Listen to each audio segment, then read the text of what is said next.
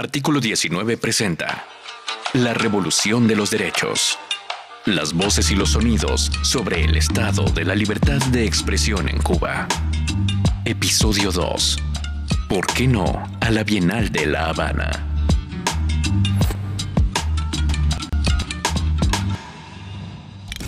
Es la voz de Solveig Font Martínez, curadora y directora del espacio Arte Independiente, a veces Art Space. La Bienal de La Habana ha sido, por, históricamente en Cuba desde 1984, el espacio por excelencia donde los artistas visuales cubanos han tenido su espacio de mayor visibilidad, un espacio donde han podido mostrar obras con mayor seguridad en que va a ser posible que visiten personas tanto nacionales como internacionales. Por lo tanto, es el evento que todos los artistas y curadores esperan cada tres años, pese a que sigue llamándose Bienal de La Habana. Sin embargo, desde hace unos años para acá, siempre ha sido un espacio instrumentalizado por el Estado y el gobierno cubano. Esto se evidenció con mayor claridad en el año 2018, cuando eh, el Estado decide que la Bienal no se va a realizar porque había pasado un ciclón por La Habana, sí, allá seis meses, y que por los daños que había ocasionado se cancelaba la Bienal de La Habana. Era conocido en ese momento que las razones no eran exactamente esas y eran, y eran conocidas por todos los artistas. Hubo una protesta, pero esa fue una decisión tomada. Y ante esa decisión, esa protesta y la no consulta o no comunicación a tiempo con los artistas que ya habían trabajado para esa bienal, el movimiento San Isidro, que todavía no era el movimiento San Isidro, liderado por Luis Manuel Otero, comienzan una, eh, un llamado a hacer una bienal independiente que se llamó la Bienal 00. Y hubo mucha represión, hubo mucho, eh, se le acusó a Manuel Otero de artista de mercenario, de eh, querer sabotear la Bienal de La Habana y se mueve la Bienal de La Habana en ese momento se anunció para el año 2019 donde se realizó en el 2019. Sí se evidenció que la Bienal de La Habana es un instrumento más del gobierno porque había una crisis nacional, una crisis de Estado. Díaz Canel acaba de llegar al poder con esta crisis.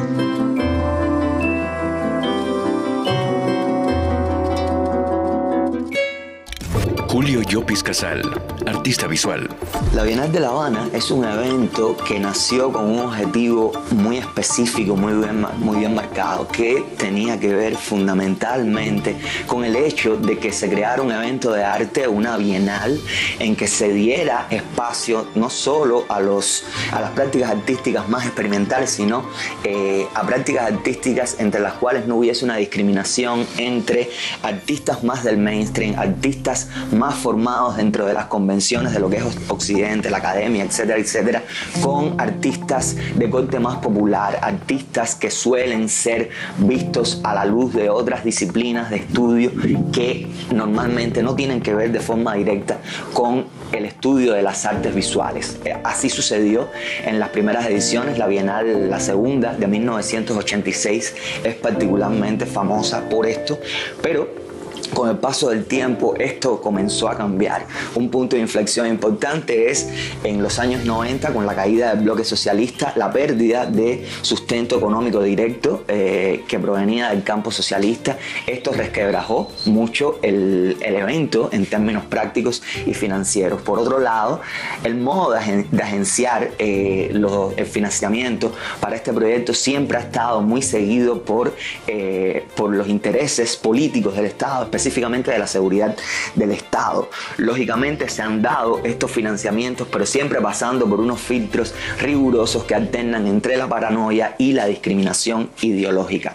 Por otro lado, lo más importante es que la Bienal de La Habana ha terminado siendo un evento que se vende como un evento esencialmente artístico pensado para generar procesos de reflexión en torno a las artes visuales en la región y en el mundo, pero esto realmente no ha sido así.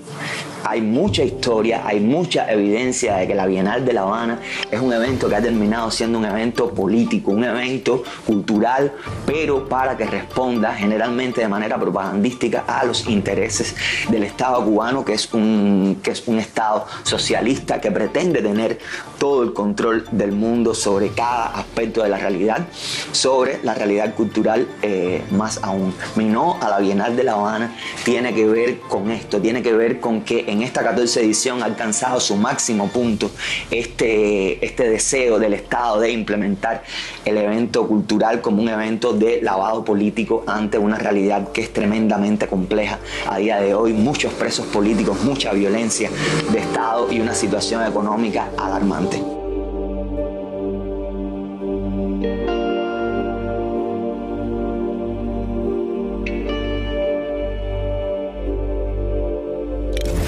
Lobón, artista. Cuba es una dictadura militar hace más de 60 años, eh, un Estado totalitario que desde sus inicios intentó domesticar y subordinar al arte y a la cultura, instrumentarlos como herramientas ideológicas y para publicitar la utopía social que prometió la revolución y que obviamente no fue. El pasado 11 de julio se lanzaron a las calles decenas de miles de cubanos en el reclamo de mayores libertades y, del fin de, un Estado represivo como el que se vive en el país. Esto trajo consigo el costo de más de mil presos políticos, entre ellos varios artistas y activistas que fueron precisamente motores de esta conciencia del cambio en la ciudadanía cubana. En estas circunstancias, Cuba vive una verdadera tragedia humana, no solo por lo que están padeciendo los presos, sino por las represiones que a diario se reportan contra las personas que siguen reclamando el ejercicio elemental de derechos humanos universales, cívicos y políticos. La Bienal de La Habana viene a ser un telón que el gobierno intenta lanzar para, para aparentar que no sucede nada y que el país transcurre con normalidad. Es imprescindible que toda persona que se diga a sí misma creadora, que se diga a sí misma generadora de pensamiento, de conocimiento, asuma una actitud no política, no ideológica, sino ética con respecto a la situación que vive Cuba. Cuba tiene que pasar a un Estado democrático, Cuba en Cuba se tiene que respetar la libertad de expresión, porque además, eh, y por mucho que intente la institución cubana, las instituciones del poder cubanas, demostrar que no es así, es imposible que se pueda generar una verdadera cultura, una cultura auténtica en un estado de restricciones, de pensamiento, de creación, de asociación, como sucede en el país. La cultura cubana y el arte ha tenido que sobrevivir por seis décadas desde la simulación, desde el camuflaje, desde la fragmentación, desde la exclusión, y esto es una realidad que debe parar. Yo quiero un país libre, quiero un país en el que nadie tenga que pagar con la cárcel, ni con el acoso, ni con el chantaje, ni con ningún tipo de, de padecimiento, el pensar libremente y el expresar libremente su opinión.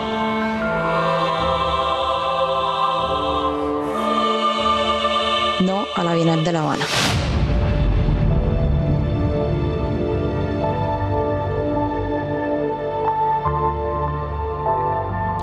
Hamlet La Bastida, artista visual los artistas eh, y sobre todo en la cultura cubana ha habido siempre un ímpetu muy poderoso por la irreverencia. Todo creador que de alguna manera está entendiendo las dinámicas contemporáneas también necesita de la irreverencia como una cuestión, una gestión que debe ser presentada. Sobre todo si estamos hablando en este caso que es un evento artístico como es la Bienal de La Habana que está siendo instrumentada por el Ministerio de Cultura o quizás también pudiéramos decir que continuamente en la historia de la cultura cubana desde que surge esta institución trata de sencillamente de defender los intereses del aparato político del partido y no necesariamente de la ciudadanía. Al tener entonces una bienal que de, alguna manera está instrumentalizado por el aparato político del partido, habría que reivindicar la, noción de la, de irreverencia, de la resistencia y de la alternatividad, ¿no? Eso sería otra de las, de las ideas. Por otro lado, existe un grupo de artistas e intelectuales que también, y de activistas que también hacen ver la necesidad de estar fuera de la institución.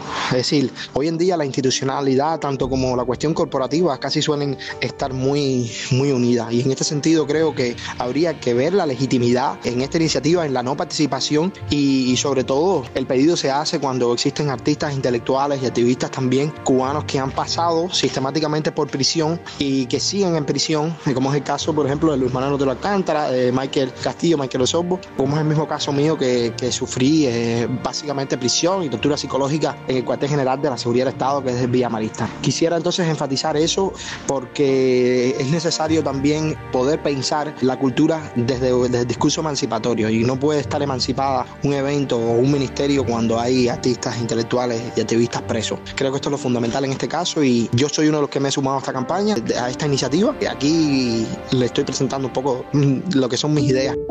María de Lourdes Mariño, historiadora del arte. Yo digo no a la Bienal de La Habana porque creo que es un acto de independencia cívica y política. Creo que tenemos derecho a decir que no.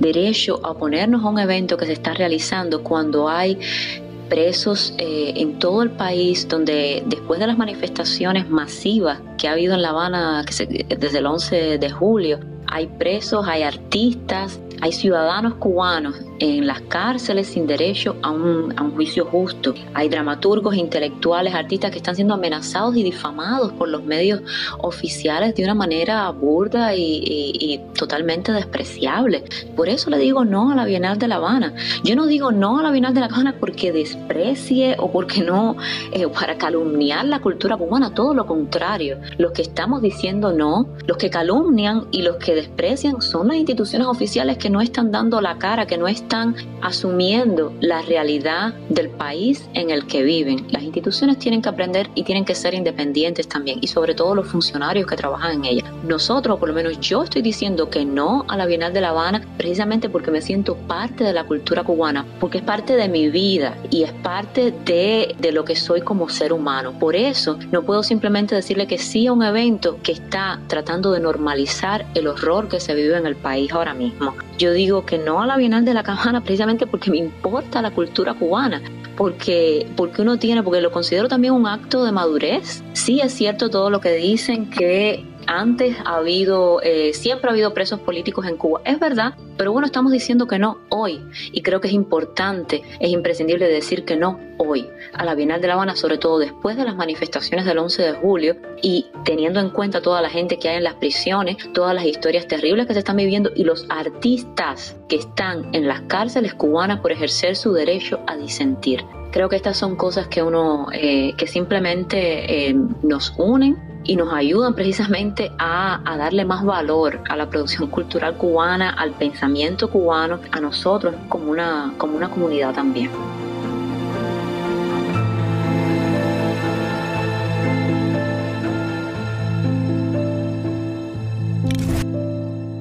Nelson Jalil Sardiñas, artista visual.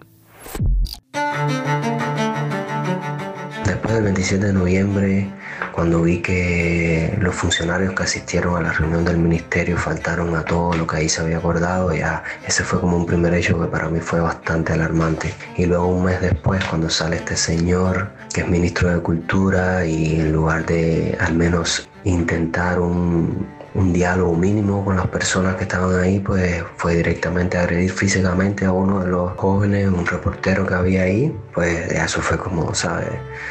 La confirmación de que no había manera de dialogar con esa institución. Cuando yo vi ese video, la impresión que tuve es que ese señor hasta ese momento lo habían tenido en una jaula y ese día le habían abierto la puerta para que se comportara de ese modo, porque en realidad era algo lamentablemente sorprendente. Entonces luego la Bienal de La Habana aparece como un evento en medio de todo este caos político y social al que estamos asistiendo y es lógico y absolutamente comprensible para mí que un gran número de artistas se hayan expresado o hayan demostrado su rechazo a la realización de ese evento, excepto casos puntuales de artistas que tienen relaciones muy oscuras con esa institución o niveles de conveniencia muy específicos con respecto a esas instituciones, pues los demás artistas hemos hecho lo que a mi juicio el sentido común dicta, que es eh, de una manera algunos más frontal, de otra manera, de una manera más moderada otros, expresar mm, nuestro desacuerdo con la realización de un evento que como ya dije antes tiene más el aspecto de un objeto anacrónico que de un evento de arte.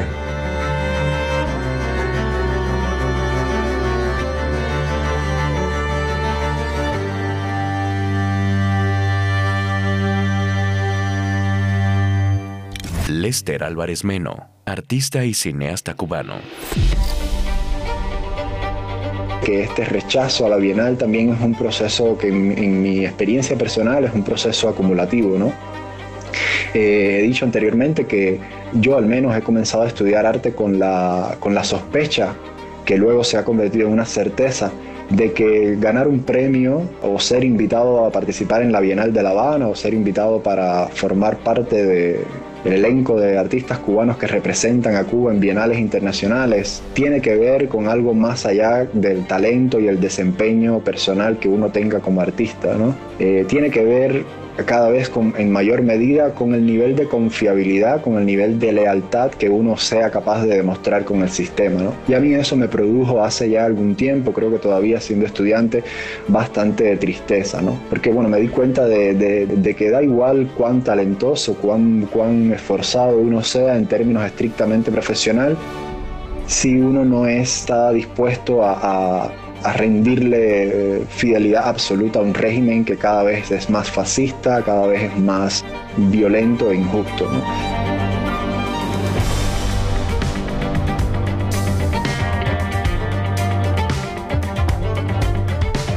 La revolución de los derechos, las voces y los sonidos sobre el estado de la libertad de expresión en Cuba.